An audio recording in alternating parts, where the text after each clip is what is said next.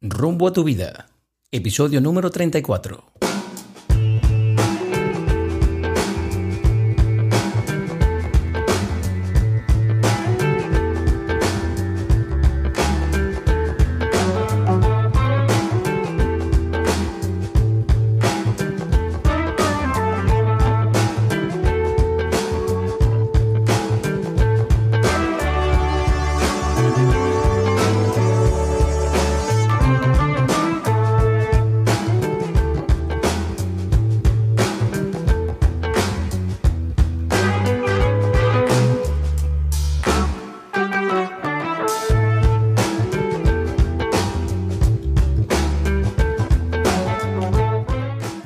Amigos? ¿Cómo estáis? Bienvenidos a Rumbo a tu vida. Hoy hablamos de el uso de las tecnologías por parte de nuestros hijos. Según el Instituto Nacional de Estadística de España, el 85,5% de los internautas de entre 16 y 65 años utiliza redes sociales, lo que representaría más o menos unos 25 millones de usuarios en este país. La utilización de las nuevas tecnologías por parte de los menores entre 10 y 15 años se encuentra en general muy extendida. El uso del ordenador es muy elevado, lo tienen el 89,7% de los menores y aún más el uso de Internet, casi el 93%. Por otra parte, el 66% de la población de entre 10 y 15 años dispone de un teléfono móvil. Padres, profesores, responsables de centros educativos, fuerzas de seguridad, medios de comunicación, psicólogos, pedagogos, expertos en seguridad informática o en protección de datos personales, todos estamos preocupados acerca del impacto que lo digital tiene sobre los menores, su aprendizaje, su crecimiento y su salud.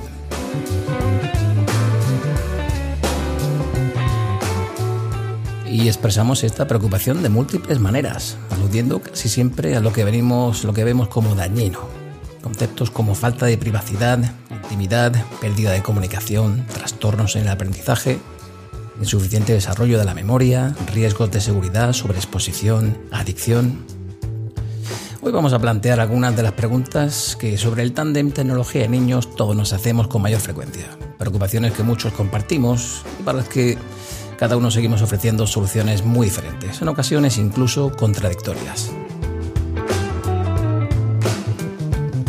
Y para ello contamos con la presencia de Eva López, compañera de trabajo, psicopedagoga y experta educadora, especialista en inteligencia emocional. Eva, ¿qué tal? Bienvenida a Rumbo a tu Vida. Hola Andrew, hola Leticia, qué gusto estar aquí con vosotros. Gracias por invitarme. A ti siempre por venir y también contamos con la presencia de nuestra copresentadora Leticia Samaniego, compañera de batallas, copresentadora de Rumbo a tu Vida. ¿Qué tal Leticia? ¿Cómo estás? Hola, muy contenta. Tenía muchas ganas de tomarme un café con Eva, así que hoy café y podcast, esto es increíble. Combinación ganadora. Sí, sí. Correcto. Bueno, pues si te parece, empezamos. Vamos al ruedo, Eva, si te parece. Eva, el otro día comentaba en casa que es increíble cómo un móvil ha englobado tanta rutina, ¿no? Como por ejemplo, eh, yo me levanto, chequeo mi calendario, mi agenda, el correo, los mensajes, veo la noticia, eh, incluso consulto algo que tengo pensado, tema ocio, puedo planificar mi deporte. Y incluso si no tengo claro lo que voy a comer, busco recetas en Pinterest. Es decir, que toda mi vida gira en torno a ese aparatito. De manera que en un mundo en el que todo gira en torno a las nuevas tecnologías, ¿Qué es demasiado tiempo de exposición a una pantalla? Es decir, en edades aptas para utilizar las nuevas tecnologías, ¿cuánto tiempo de pantalla, entendiendo como pantalla cualquier dispositivo electrónico, es demasiado tiempo de exposición? Bueno, menuda pregunta.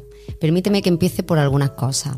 Por ejemplo, numerosos estudios señalan que el uso excesivo de medios digitales se ha asociado a un mayor retraso en el desarrollo cognitivo, en el desarrollo del lenguaje, en el desarrollo socioemocional, entre otras cosas, porque claro, es que ese tiempo es restado a la interacción con la figura de apego, con la familia, con papá y con mamá.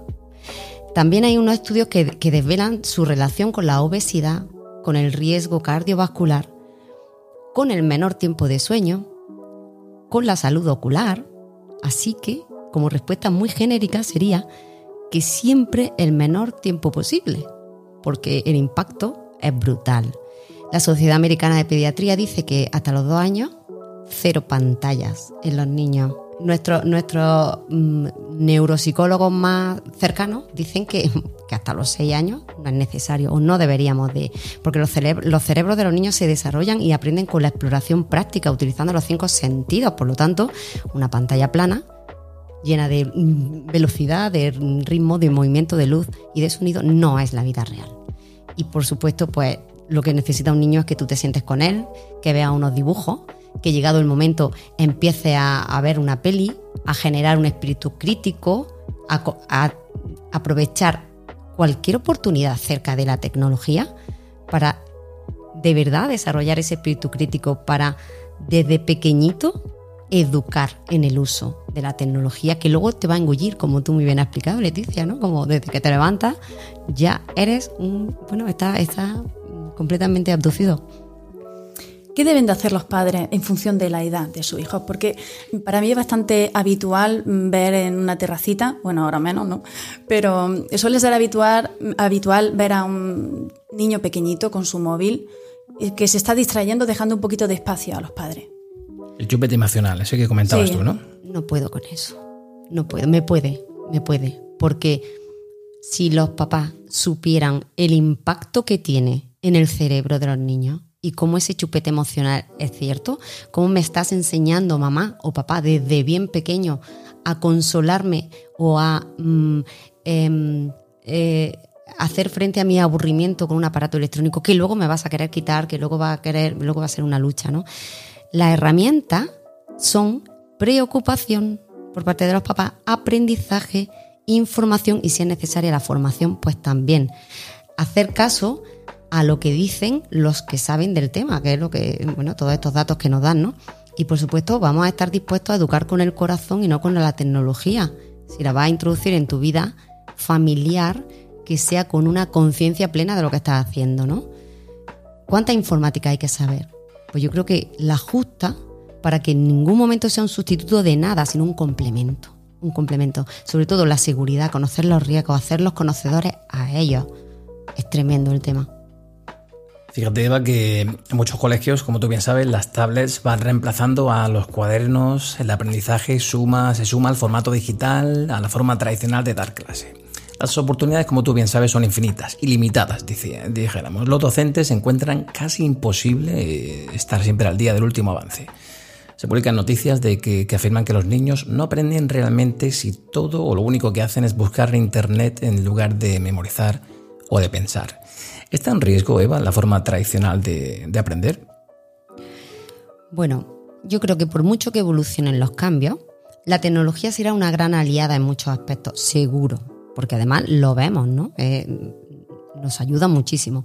Pero nunca va a poder sustituir aspectos tan trascendentales que se dan en un aula como es la atención al desarrollo social, al desarrollo afectivo y al físico. Las tecnologías nos pueden ayudar en los procesos pues, de planificar, para desarrollar, para crear. Sí, son útiles. Están a nuestro servicio y y son un gran complemento, pero sin duda hay que poner a trabajar esas funciones ejecutivas, esa memoria, esa atención, la capacidad de autogobierno, esto se hace sin pantalla. Acuérdate de aquellos tiempos donde íbamos a la biblioteca a buscar información, pasábamos mucho tiempo buscando el libro o libros adecuados y después tenías que leer y después tenías que encontrar tu información, la que tú buscabas y ese proceso digamos que se ha ido perdiendo, ¿no? La típica enciclopedia espasa, un tochazo. Te tirabas un buen rato de paciencia, ¿eh? copiando poquito a poco. Ese, ese tiempo, eh, en esos trabajos que yo los recuerdo, que yo lo hice así, pero cómo nos limitaban también, ¿no? O sea, era lo que venía en la enciclopedia y punto. Sí es verdad que teníamos que ser bueno, pues teníamos que tirar de habilidades, ¿no? Y, escribir esa, esa, escritura, ¿no? Y había que hacer muchísimas cosas, muchas vilguerías, pero no teníamos la información que tenemos ahora. Todo tiene su momento y su lugar, yo creo, ¿no? Da la sensación de que los niños, y especialmente los adolescentes, se pierden la vida real al pasar tantísimo tiempo relacionándose con una máquina o viendo esa máquina como una herramienta que les permite diseñar su propia imagen. Entonces, ¿están perdiendo los niños su capacidad de socialización? Mira, como yo lo aprendí, como nosotros lo hemos aprendido, un poco sí. Lo que pasa es que ellos lo hacen de otra forma. Yo no sé si es mejor o es peor y eso habrá que verlo, ¿no? Con el tiempo, a ver lo que dicen los, los expertos, ¿no? Pero nunca, nunca podremos sustituir en la socialización la mirada, el contacto, el lenguaje hablado, la empatía. Debemos salvaguardar eso, sí o sí. Es que si no lo practicamos, perdemos la capacidad de socializar, tal y como lo entendemos, ¿no? El primer agente socializador es la familia. Aquí es que me pongo muy pesada, pero es que es la familia la que nos enseña. Volvemos al mensaje urgente y prioritario de pasa tiempo con tu hijo, porque es que tiene que vivir eso, es que eso es así. Ponte en modo avión, conéctate a tu familia no hagas ese ningún foneo, no sé, eh, pero lo que tú has dicho antes, ¿no? Eh, tú estás con tu, ah, en este caso a la inversa, cuando tú pones el ejemplo de esos nenes que los ves en la terraza pues, con, la, con el móvil y los papás pasándoselo bien, pero es que al revés también, cuando está papá con el móvil y, o mamá con el móvil y de repente el niño viene a enseñarte algo y tú ni lo miras. Sí, sí, hijo, sí, sí, no le haces caso. Qué mal ejemplo, ¿no? Eso es un ninguneo. ¿Tú sabes cómo te sientes cuando te lo hacen a ti? Pues lo mismo. Es cierto porque yo he vivido hace poco una reunión familiar en la que había pues eh, el abuelo, el nieto, la abuela, el marido, bueno, yo misma. Y cada uno estaba con su móvil con un eh, foco de atención totalmente distinto, sacrificando lo que es la comunicación, teniendo en cuenta que además no nos vemos ahora a menudo porque el móvil absorbe la atención del individuo y sacrificamos ese momento de comunicación y de convivencia porque el interés que nos sugiere el, móvil, lo que el móvil nos puede aportar es increíble. Sí, tenemos una incapacidad para controlar eso. Yo creo que en todas las reuniones, o si te haces observador de esto, eh, tú te vas a un restaurante, a una terraza o incluso en una reunión de amigos, siempre hay un momento en el que todo el mundo tiene el teléfono, es cierto, siempre hay un momento. Y a mí me encanta observar eso, porque yo no, no me considero dependiente del teléfono y observo esos comportamientos. Y si lo observo yo, que sepas que lo observa tu hijo. Oye, oye quizá, quizá estamos cambiando la forma en la que nos socializamos hoy en día, ¿no? Es decir, eso está cambiando con añadiendo la, tecnología a nuestra vida, ¿no? Todos miramos el móvil, todos consultamos el correo, todos vemos el WhatsApp. Sí, pero eso no es sociabilizar, ¿no? O sea, realmente... Bueno, pero está cambiando y vamos evolucionando a eso, quizá, ¿no? Hablamos un poco con los amigos, pero al mismo tiempo no me quiero perder los mensajes de mis otros amigos. Pero yo no me quiero perder la vida. Si yo estoy con mis amigos y mis amigos no son, eh, no estoy con ellos todos los días, yo quiero estar con ellos. Yo no quiero mirar el móvil que me ha escrito un mensaje, es que ahora mismo estoy en esto. Es que yo defiendo eso. Por eso viene Eva a nuestro programa. Por eso viene Eva a nuestro programa. Bueno, al hilo de lo que estabas diciendo, Eva, eh, tenemos un oyente del programa, nuestro amigo Antonio Valverde de Granada, que nos quiere hacer una consulta precisamente sobre eso, ¿no? sobre los efectos de esa sobreexposición en redes sociales. Hola Andrew, ¿qué tal? Soy Antonio. Yo tengo dos hijas de 18 o 20 años que por su edad pues, son usuarios habituales de redes sociales. Me preocupa la sobreexposición que tienen los jóvenes hoy en día, ya que todo lo que se dice, todo lo que se hace o se sube a la red de una manera u otra queda ahí para siempre. Por tanto, mi pregunta va por ahí. ¿Qué efectos puede tener esa sobreexposición en redes sociales y en Internet para el futuro de estos jóvenes? Venga, un saludo y gracias. Bueno, ahí abrimos un melón grande, ¿no, Eva? Menudo melón. Sí. Entendido por sobreexposición, lo que tú publicas sobre ti mismo, es lo que entiendo, ¿no? En esta pregunta.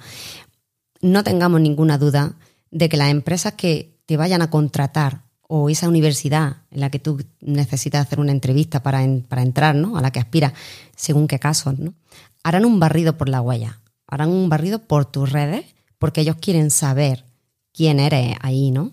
Es que tú eres responsable de cada cosa que has dejado ahí. Tú has dado una imagen determinada que además puede ser real o puede que no, que esa es otra, ¿no?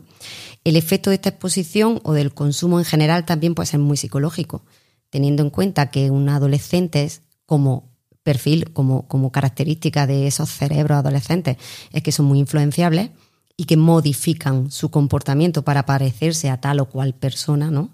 el aumento de la frustración, si se comparan con los demás, puede ser muy, muy importante, con el consiguiente bajón de su autoestima, con la pérdida de la autenticidad. En fin, es que esto nos puede llevar tan lejos como queramos, pero por supuesto que impactan en el futuro de nuestros hijos, claro que sí. Lo digo con pena, ¿eh? Fíjate que yo antes salía, bueno, cuando todos éramos pequeños, salíamos a la calle a jugar con la pelota, nos entreteníamos con libros, puzzles, jugando la comba, figuritas, palos, muñecas. El entretenimiento eh, era el que tú decidías y no el que tú consumías. ¿Qué podemos hacer, Eva, para, para inculcarles a nuestros hijos una vida activa y sana? ¿Son capaces los niños hoy en día de divertirse sin tener que recurrir a la tecnología? Pues claro que sí, Andrew. No tengo ninguna duda. Pero ¿de quién depende eso? Pues de papá o mamá. Claro. ¿No? De papá o mamá. De su implicación, de, dar ejemplo, de estar ahí y de acompañar y de ofrecer opciones y vivir la vida en familia. Pero es que la tecnología es muy atractiva, es que te permite estar tumbado en un sofá, cosa a la que cualquier cerebro se acostumbra enseguida, porque requiere cero esfuerzo, y con una pantalla abierta al mundo, o sea, y tienes un pedazo de ventana, ¿no? Competir contra eso es muy difícil. Y ahora en verano los padres tenemos un gran reto, ¿no? Cómo cubrir horas. Y bueno, yo invito desde aquí de verdad a desarrollar esa creatividad. Y si tus niños son pequeños, permítele que esa casa, bueno, pues en esa casa puede haber agua, puede haber pintura, puede haber un montón de opciones. Y si tus hijos son más mayores, mira a ver si un voluntariado, mira a ver si, si algún tipo de actividad artesanal que le guste, mira a ver si algún tipo de campamento interesante enfocado a su pasión, mira a ver si la música, mira a ver, busca. Pero hora y hora en casa con un teléfono o con una... Pues yo no lo veo. Busca tu talento y potencia lo Yo, yo llego a preguntarme también, ¿saben los niños de hoy en día aburrirse? Pues mira, el, el, aburrimiento no se aprende, no es si saben o no saben. El aburrimiento es imprescindible. Es eso que te pasa cuando no sabes qué hacer. ¿Y ahora qué hago? Pues mira, el aburrimiento despierta la imaginación, fomenta la creatividad. Por tanto, no permita jamás que se quiten el aburrimiento con la tablet, porque yo creo que es lo peor, lo peor que hay. Deja que se aburran, que de ahí surgen las grandes ideas. Y tampoco los mayores contribuimos dando un mal ejemplo, ¿no? Es decir, también cogiendo nuestros dispositivos móviles, ¿no? Nosotros, como comentamos antes, ¿qué ejemplo estamos dándole a nuestros pequeños si en lugar de prestarles atención sacamos el móvil y consultamos WhatsApp o miramos nuestras redes sociales, ¿no? Totalmente. Y te ven con ese eh, cuerpo tumbado en un sofá mirando y mirando el teléfono por hora. Es que tú eres el ejemplo. Tú eres el ejemplo. Y a veces yo creo que también limitamos el uso, pero no ofrecemos opciones. Yo, por ejemplo, con mi hijo veo muy claro que le puedo quitar la tablet y va a estar rabiando un rato. Pero si está jugando en el patio o me lo llevo a la playa, no me va a pedir el uso de tablet hasta que ya llegue a casa por la noche. Es decir, que todavía el juego clásico de toda la vida es lo que más llena. Pero le dice que eso lo que implica es tu implicación, valga la redundancia. Es que papá, mamá tienes que estar conectado a tu hijo. Punto. Es que no hay opciones. Sí, está la opción de la tecnología, claro que sí, pero con todos los riesgos que hay detrás. Y con toda la adicción de la que ha hablado, de la que se habla, vamos, que, que, existe, ¿no? Hoy en día tenemos mucha tecnología, pero antaño teníamos también juegos de mesa que servían de entretenimiento. Precisamente me gustaría que escuchases la llamada de un oyente que nos deja un mensaje precisamente hablando de este tema. Eh, hola, buenas. Eh, soy un padre de un menor de 6 años y como tal, me preocupa que los dispositivos móviles vayan ganando espacio en lo que es el ocio que él tiene. Sin embargo, quiero trasladar a la mesa lo que para mí es una quizá una contradicción que existe en el sentido de que las alternativas que se le pueden plantear o que yo veo que le puedo plantear a mi hijo, todas giran en torno a prácticamente lo mismo. Por ejemplo, yo soy un aficionado a los juegos de mesa y voy viendo poco a poco cómo mm, se va incorporando la tecnología digital, que se vende como si fuese una, mejora, pero al final lo que resulta es que es una incorporación de, de una tableta o de un móvil al propio juego. De manera que si, por ejemplo, he pasado una tarde luchando, entre comillas, para que mi hijo deje de utilizar una tableta o un móvil eh, como entretenimiento, cuando le presento una alternativa, eh, resulta que la misma eh, vuelve a ser redundante y ofrece prácticamente lo mismo que él tenía antes.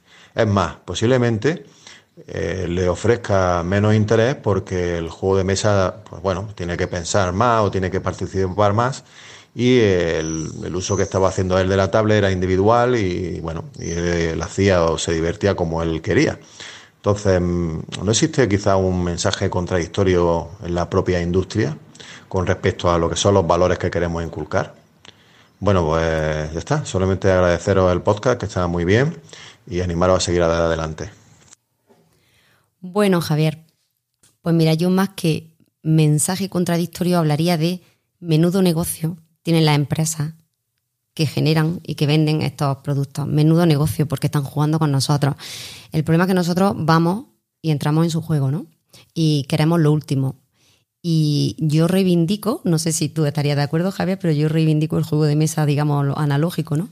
Porque refuerza los valores familiares.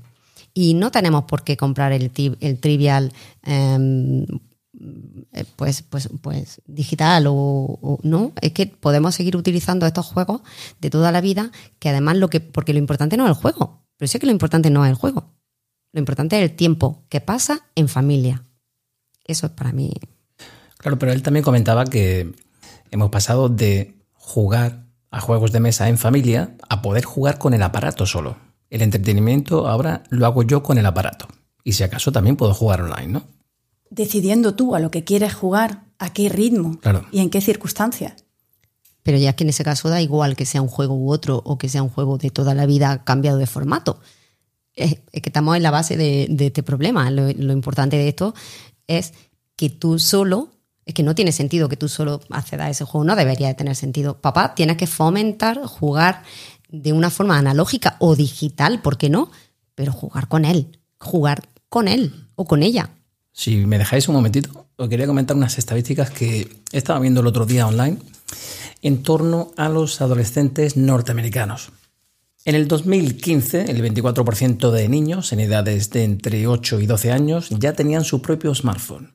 En cuatro años, el porcentaje sube al 41%.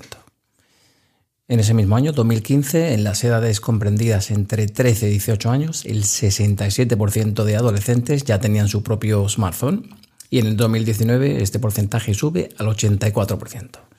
Y aquí está lo impactante. Eh, la media de exposición a pantallas entre los niños de 8 a 12 años es de 4 horas y 44 minutos al día. Esto es del año 2019, pre-pandemia. Pero lo verdaderamente chocante es que la media de exposición a pantallas entre adolescentes americanos de 13 a 18 años sube a 7 horas y 22 minutos al día. ¿Qué os parece esto? Es increíble, ¿no? Es terrible.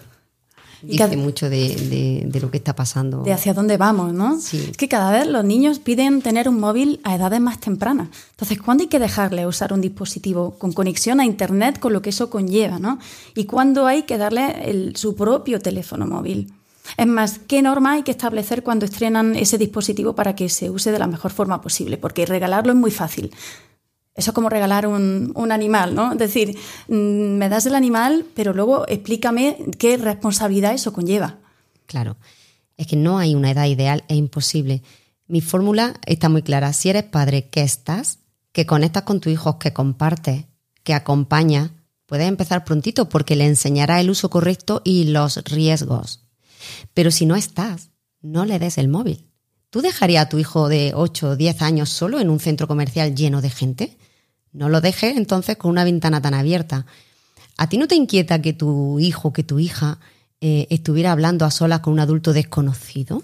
¿Eso no te inquieta? No te fíes, por tanto, de lo que hay detrás de un teléfono, ¿no? Desde la seguridad y desde el acompañamiento. Cuando una persona, cuando un niño ha sido bien acompañado, entonces estará preparado para tener su propio dispositivo, siempre bajo un acuerdo, bajo un consenso sobre su uso. Yo defiendo mucho la idea del contrato, este es el contrato, estos son los términos de uso de este, de este aparato que tienes en tu mano, porque es muy poderoso y el poder conlleva mucha responsabilidad. Y, bueno, yo a veces me planteo, oye, y si nosotros de niños, incluso todavía, compartimos una televisión que está en el salón, ¿y por qué no se comparte un aparato electrónico pequeño? No sé, ¿no? Lo dejo ahí en reflexión, porque ¿por qué no compartirlo también? Es que te estoy invitando a la individualidad, a que te escondas, a que te metas en tu cuarto, querido adolescente, con un con una conexión a Internet y, seguramente la mayoría de las veces desde el desconocimiento, por supuesto, sin haber hecho ese acompañamiento donde yo te, te, hago que preveas los riesgos reales que hay, ¿no? Eh, que me parece fomentar el aislamiento, me parece que no es cuestión de edad, que es cuestión de educación una vez más. Pero fíjate que hay mucha gente que está en contra de los controles parentales como por considerarlo el sinónimo de atentar a la intimidad, sobre todo del adolescente.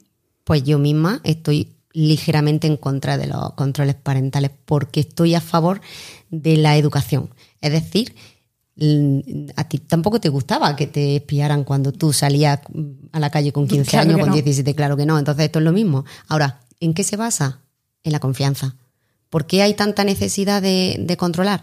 O bien porque desconfiamos de nuestro hijo, en cuyo caso algo hemos hecho mal como padres, o bien porque sabemos que hay riesgos reales.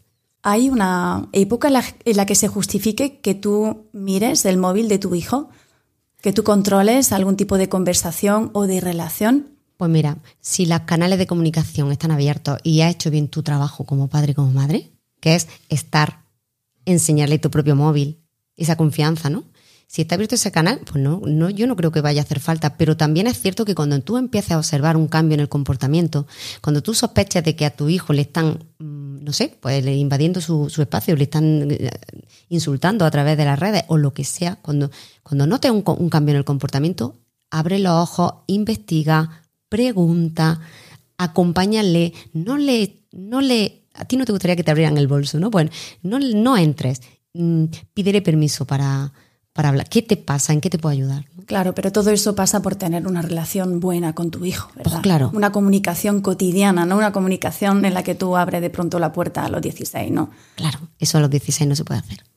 Eso se hace desde bien chiquitito. A mí me gustaría, a colación de lo que estamos comentando, que escuchaseis a nuestro amigo José Manuel Beltrán, psicólogo de nuestro colegio, donde trabajamos, y nos habla del uso de las redes sociales por parte de los adolescentes. Vamos a ver qué nos dice.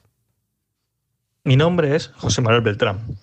Soy orientador escolar y estoy encantado, Andrew, de la oportunidad que me das de volver a participar en tu podcast Rumbo a tu vida.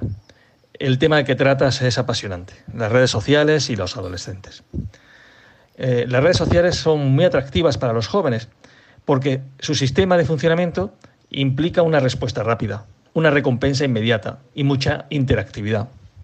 El uso de las redes sociales en principio es positivo, siempre que no se dejen de lado pues, el resto de las actividades pues, propias de, un adolescente normal. Estudiar, hacer deporte, eh, practicar aficiones, salir con los amigos, relacionarse con la familia.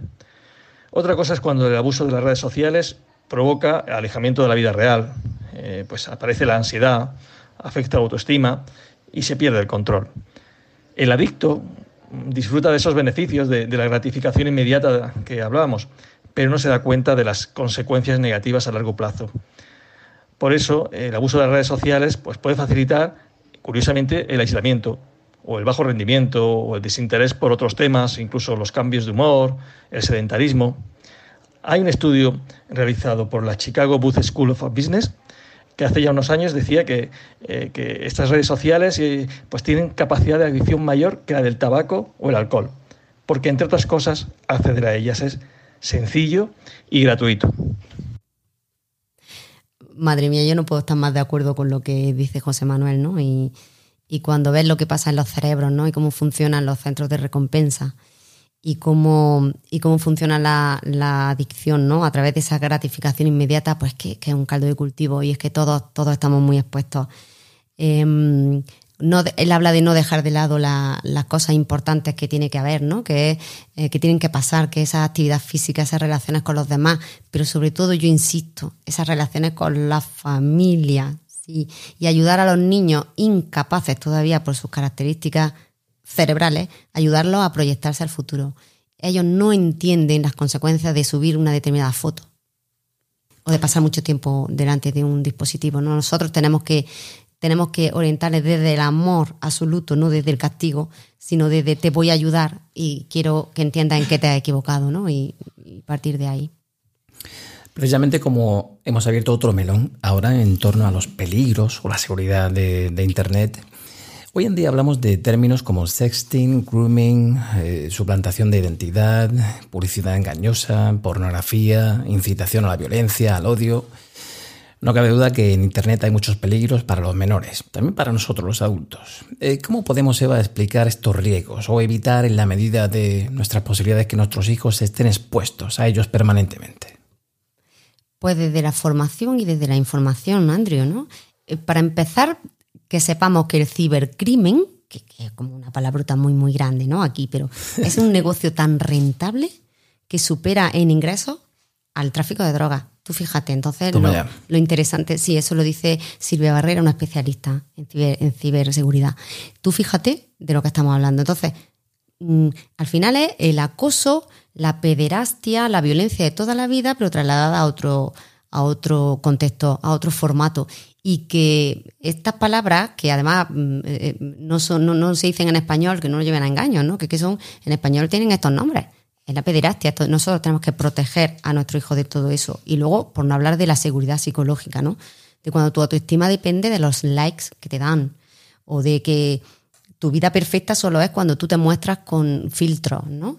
Eh, a mí eso me en paralelo a los riesgos de que te suplanten la identidad, etcétera, etcétera, es que está esta parte, ¿no? Y, nosotros tenemos que salvaguardar eso en nuestros en nuestro hijos. De las adicciones ni hablamos, ¿no? Ya lo ha dicho José Manuel. Hablar con nuestro hijo se vuelve urgente, detectar, sensibilizar, educar, acompañar, trabajar en familia, ¿no?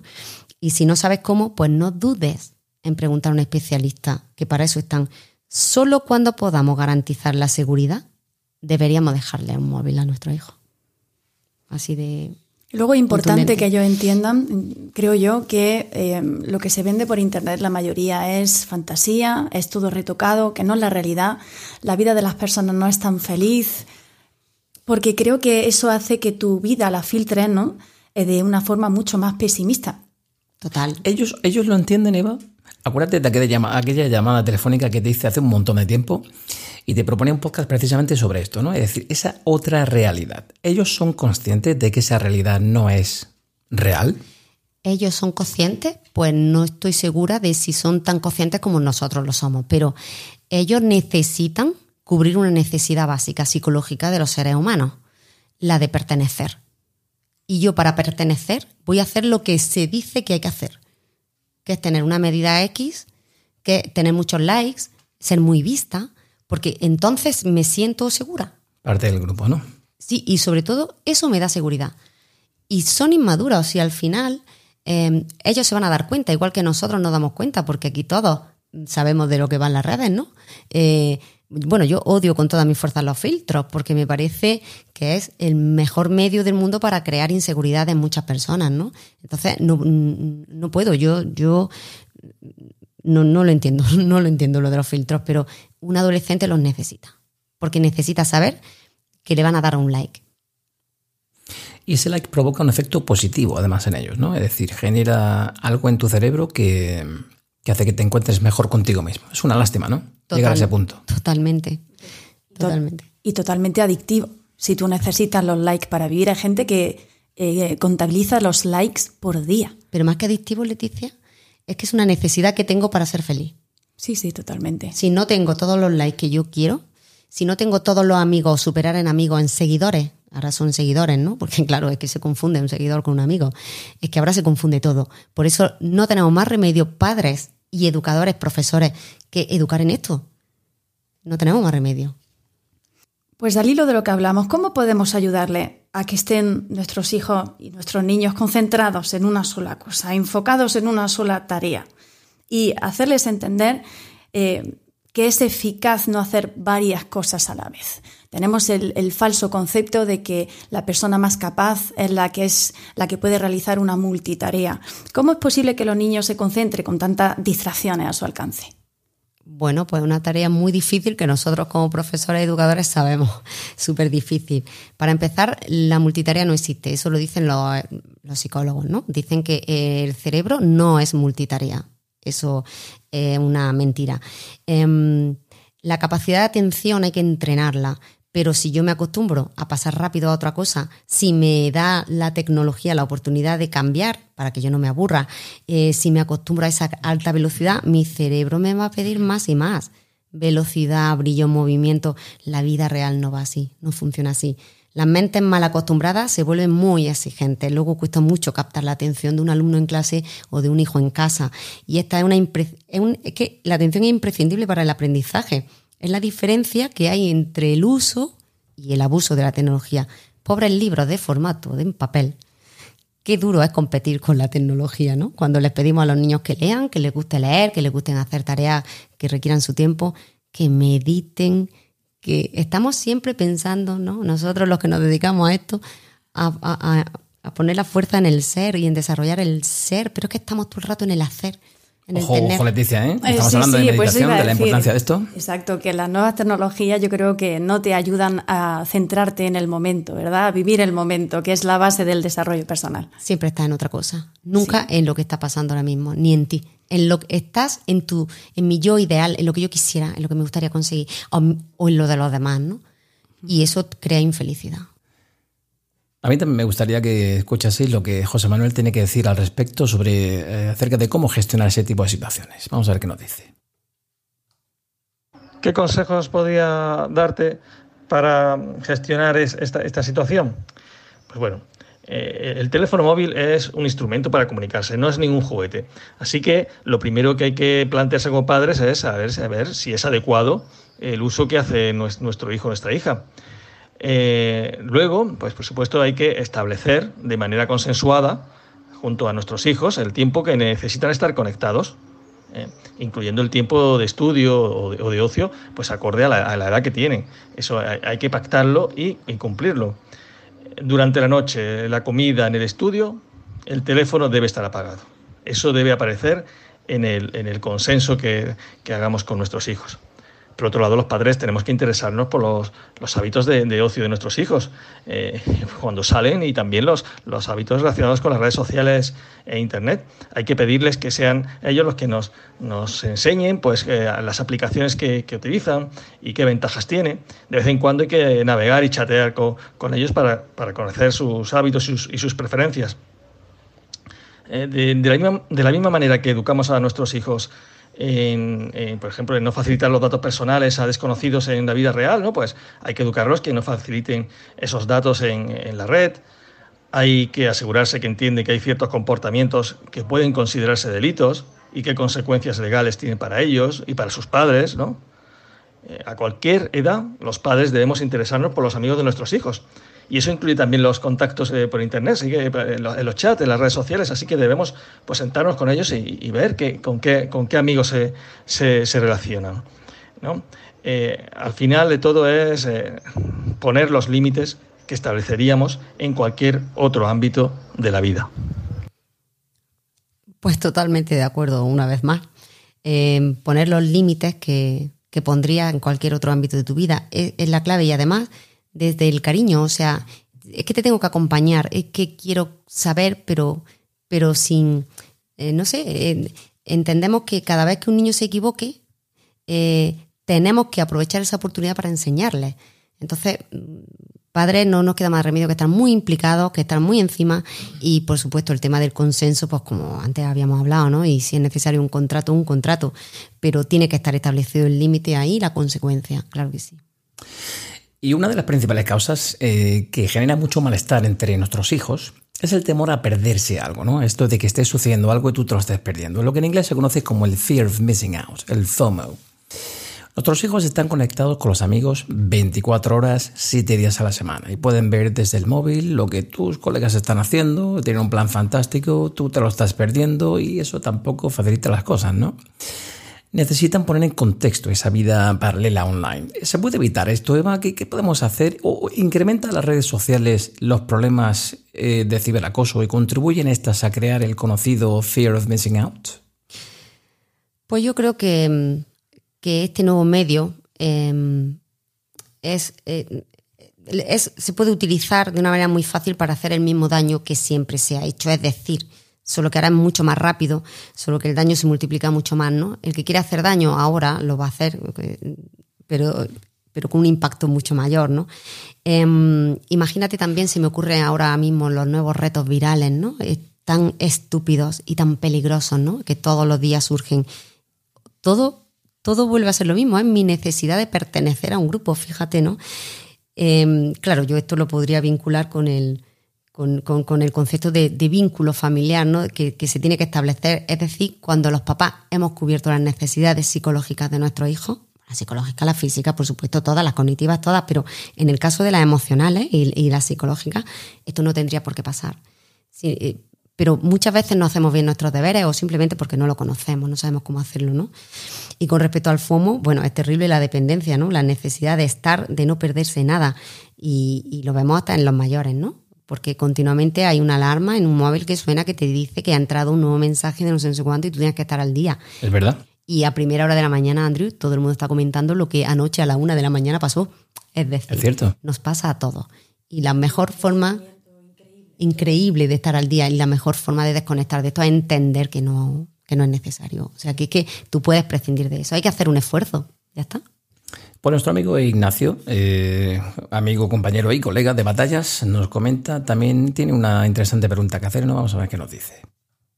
Hola, mi nombre es Ignacio Pardo y quería hacer la siguiente pregunta. Eh, ¿Hay alguna relación entre el uso de las redes sociales por la noche y la, y la falta de sueño? Yo tengo dos hijas que rondan los 25 años y ellas aseguran que, que lejos de, de quitarle el sueño de alguna manera, eh, ocurre justo al revés. Es decir, que cuando si antes de acostarse ven las redes sociales, pues de alguna manera se sienten acompañadas y se sienten más, más tranquilas a la hora de, de dormir. Pero yo, en cambio, no tengo muy claro que, que, que ese uso de las redes sociales justo antes de acostarse le, le ayude en el sueño. ¿Vosotros qué, qué pensáis sobre el asunto?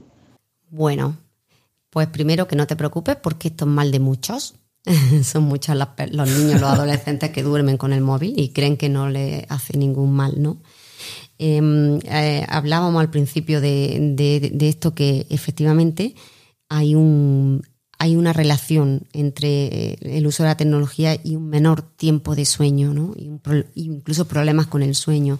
Claro, ¿qué pasa? Que cuando tú em, utilizas la tecnología antes de dormir, es que tú te relajas. Realmente tú crees que te relajas porque estás tumbado, porque estás haciendo algo que ya conoces. Sin embargo, no es verdad. Entre otras cosas, porque la luz que desprende la tecnología, dicen lo- los que saben de esto, que engaña a tu cerebro de manera que él cree que todavía no es la hora de dormir, porque tú estás modificando el ambiente. Y eso in- es completamente in- inconsciente, pero pasa. Yo debo de admitir que yo lo hago también, ¿eh? Tengo mi ratito de tablet antes de acostarme y, y duermo poquito. Sí. En mi casa también, ¿eh? Yo tengo un ejemplo bastante cerca y siempre le estoy regañando. Y somos adultos. Son hábitos. y somos adultos, pero somos, son hábitos que tú has creado de manera inconsciente y que igual hay que replanteárselo. Cuando eres padre o madre, tú te tienes que replantear todo esto, sin duda ninguna. Porque es que te va, te va en ello mucho, muchas cosas muy importantes. Pero yo creo que hasta que no ves el efecto real, hasta que no ves el problema, no pones solución. Pero el problema está, Leticia, tú no crees en que tú lo ves en ti. ¿Eh?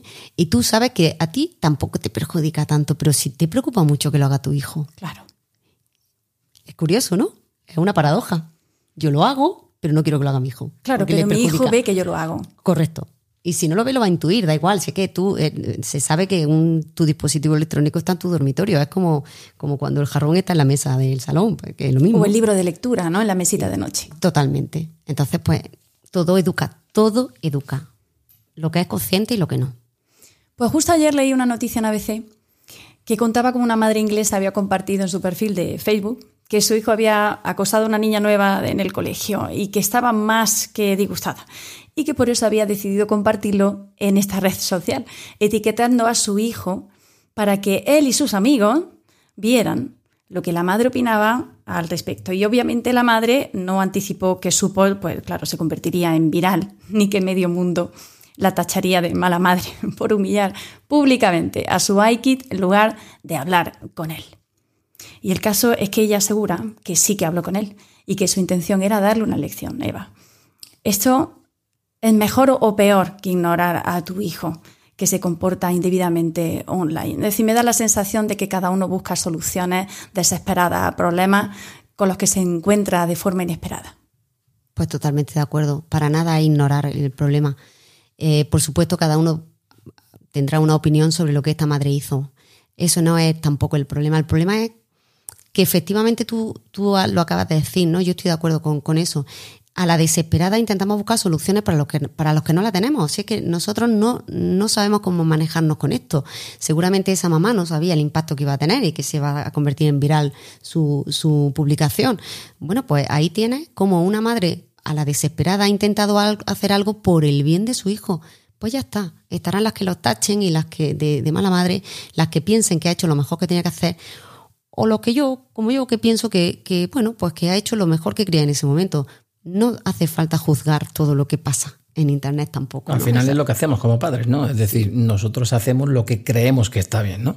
Claro. Y bueno, pues qué buen aprendizaje para la madre y para el hijo, ¿no?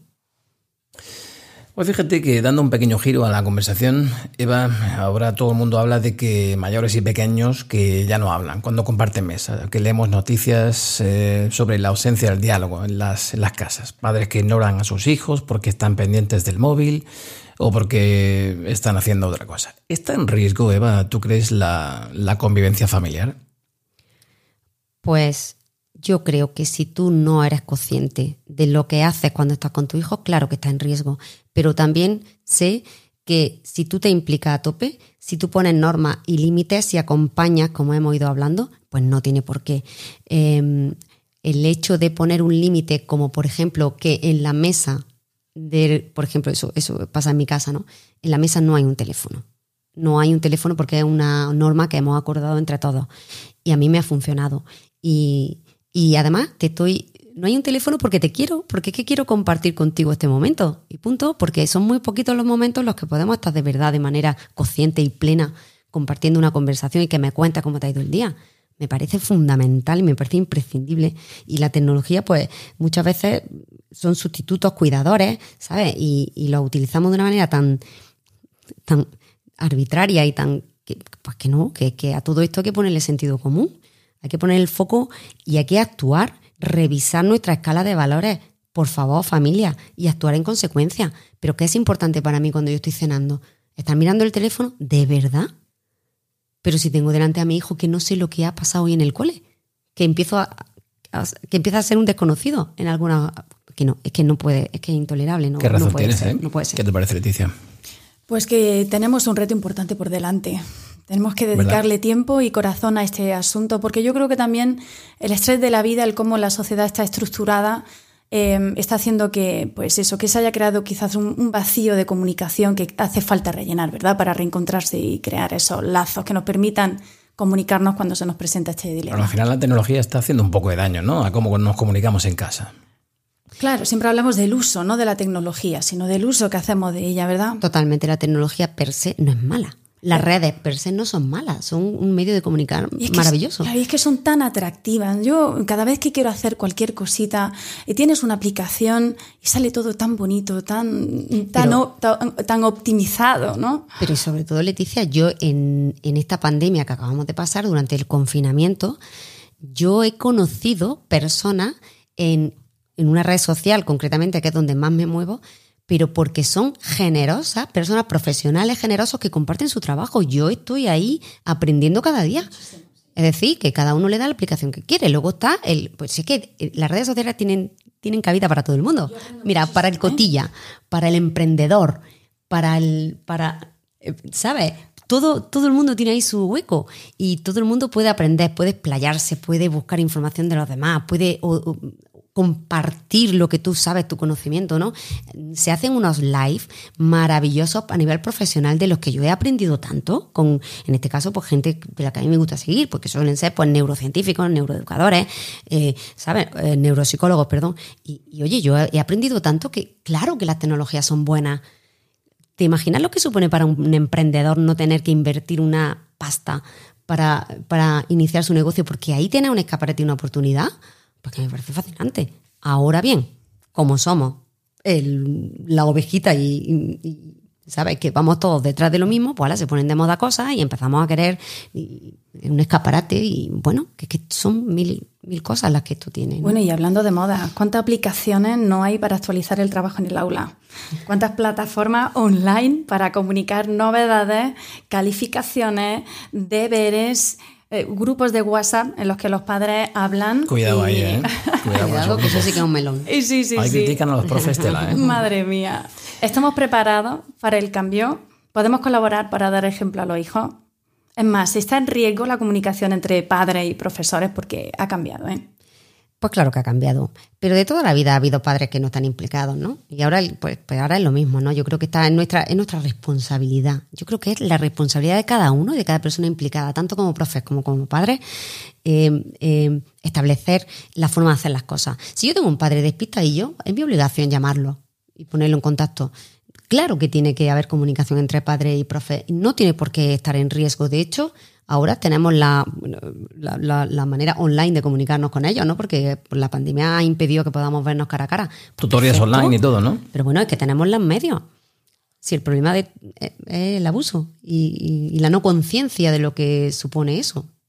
Al final, lo que venimos diciendo durante toda la charla, ¿no? Es decir, que tenemos que hacer un uso adecuado o correcto de las, de las nuevas tecnologías. Y para concluir la conversación, eh, Eva, a menudo leemos que las empresas cada vez, hacen, hacen más búsquedas online para comprobar la huella digital que deja una persona antes de contratarla. En Estados Unidos esto es así incluso en las universidades, que también repasan el historial en Internet de varios candidatos.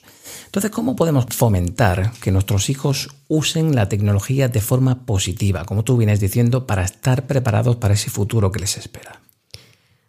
Pues eh, vuelvo a reivindicar, ¿no? ser un ejemplo para ello, destacar el papel útil de la tecnología, separarla del abuso, ¿no? el uso del abuso, distinguiendo muy bien entre lo que es importante de lo que es un escaparate, trabajando los valores familiares a tope, acompañando, reconduciendo las conductas equivocadas, despertando un sentido crítico y sobre todo puesto que ellos tienen tanta facilidad para la tecnología, pues, pues vamos a tirar de ellos, vamos a hacer que nos ayuden en un proyecto, en un trabajo, en un, ¿sabes? En, el ámbito profesional, porque nosotros tenemos que despertar en ellos la curiosidad de desarrollo, pero no tanto del escaparate de lo que es una red social, ¿no? sino esa parte profesional que luego te va, te va a permitir pues, pues, que en según qué trabajo tú vas a necesitar unas ciertas habilidades, ¿no? Así que a tope. Bueno, pues espero que ese proceso de, adaptación a las nuevas tecnologías y las redes sociales, por parte de todos, se haga de una forma lo más natural, más natural y armoniosa posible, para que así la convivencia familiar pues, no se vea perjudicada. Como todos los tiempos cambian, la tecnología también, y es inevitable que todos evolucionemos con ella de la mejor forma. Eva, muchísimas gracias por tus sabias palabras, gracias por volver a nuestro podcast. Ha sido un placer pero un placer enorme estar aquí con Leticia y contigo, Andrew. Y Leticia, gracias mil a ti también, eh, gracias por todo lo que nos aportas, a pesar de ser una de las épocas más estresantes para ti. Bueno, pero es un momento que es tan gratificante que lo repetiría siempre. Pues muchísimas gracias Eva de nuevo por venir a Rumbo a tu Vida. Creo que esta es tu tercera, cuarta colaboración con nosotros ya, o sea que cuídate muchísimo y gracias por todo el conocimiento que aportas. Muchísimas gracias a ti, Andrew.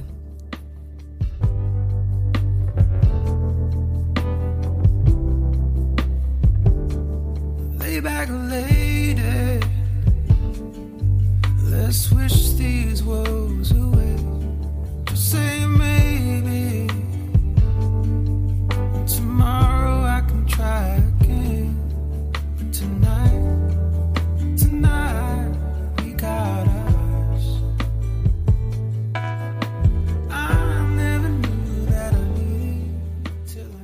Bueno, pues esperamos que este podcast tan educativo haya llegado a muchas familias, a padres, a madres e incluso, quién sabe, si algún alumno, algún niño eh, aprende un poquito de, de, las sabias palabras de Eva. ¿Qué te ha parecido, Leticia? Pues muy completo. Eh, ha habido muchas respuestas que esperaba y eh, la verdad es que yo creo que este tema daría para mucho más podcast. ¿eh? a Eva la tenemos que contratar de psicóloga del podcast. sí, sí. Ya he recibido alguna llamada de rumbo a tu vida, pero está también muy liada en esta época de año. Bueno, pues a la audiencia simplemente decirle que pueden participar en el programa como han venido haciendo hasta ahora y si les ha gustado el episodio nos pueden dejar una valoración de cinco estrellas, ¿no? Por supuesto. Para que así sigamos creciendo. No de menos, no de menos y seguirnos en redes sociales. Sabéis que estamos en Instagram como Rumbo a tu Vida, estamos en Facebook como Rumbo a tu Vida, estamos en Twitter como Rumbo tú y también nos puedes encontrar en Clubhouse como Rumbo a tu Vida. Sin más por el momento, Leticia, mil gracias de nuevo por venir a, a nuestro podcast. A ti siempre. Y cuidaros muchísimo. Muchísimas gracias. Hasta pronto. Buen fin de...